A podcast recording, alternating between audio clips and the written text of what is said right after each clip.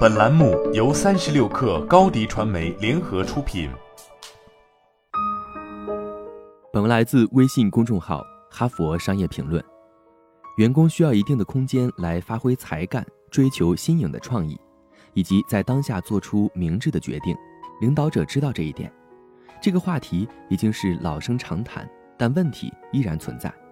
管理者难以化解赋权员工和运营规定之间的矛盾，公司始终无法解决这个难题，由此催生了长达数十年时间的管理实验，从矩阵结构到自管理团队都没有得出明确的答案。造成这种困境的一个原因，可能是领导者坚持认为自由与控制不可兼得，往往在两个极端间摇摆。然而，笔者在研究了娱乐、航空和电商等多个行业十余家公司之后发现，设计及运营得当的规定并不会扼杀自由。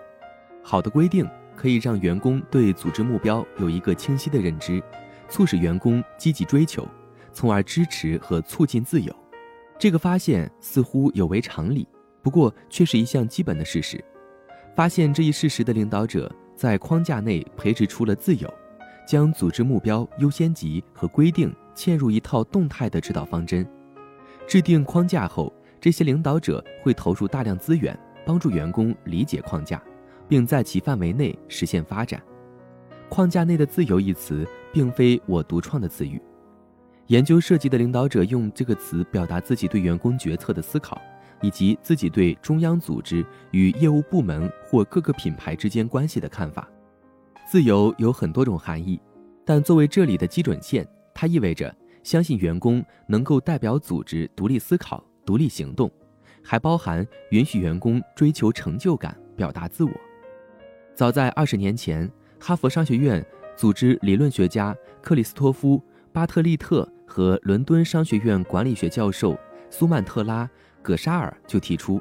公司过度重视控制，管理者判断有误。抱怨员工不敬业、不进取、不专注等等，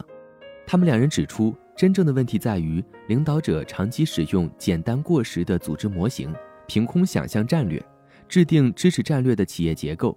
并通过体系确保员工服从规定。这样做往往使得工作环境令人萎靡不振。然而，时至今日，这种状况几乎没有改变。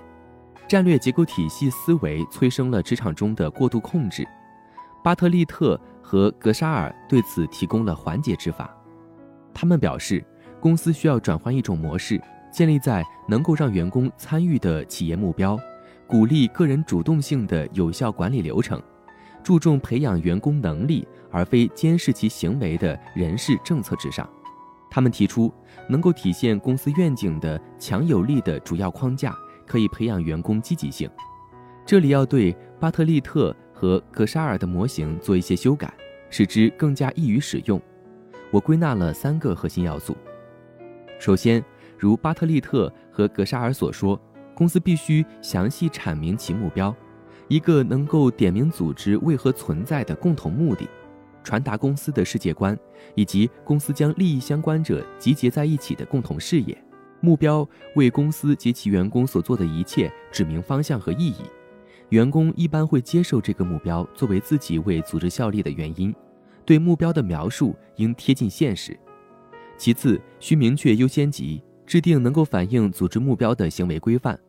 详细说明公司利益，让员工得以按照公司利益采取行动，合理利用时间和其他资源。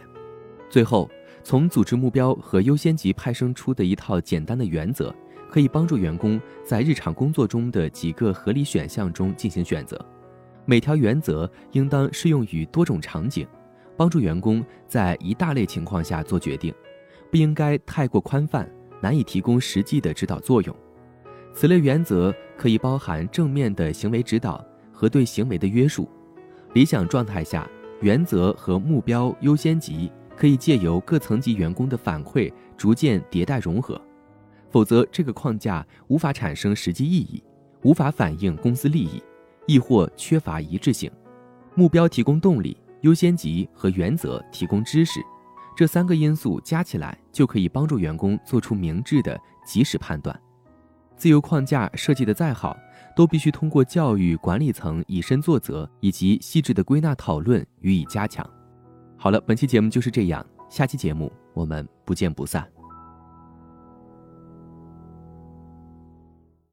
高迪传媒为广大企业提供新媒体短视频代运营服务，商务合作请关注微信公众号“高迪传媒”。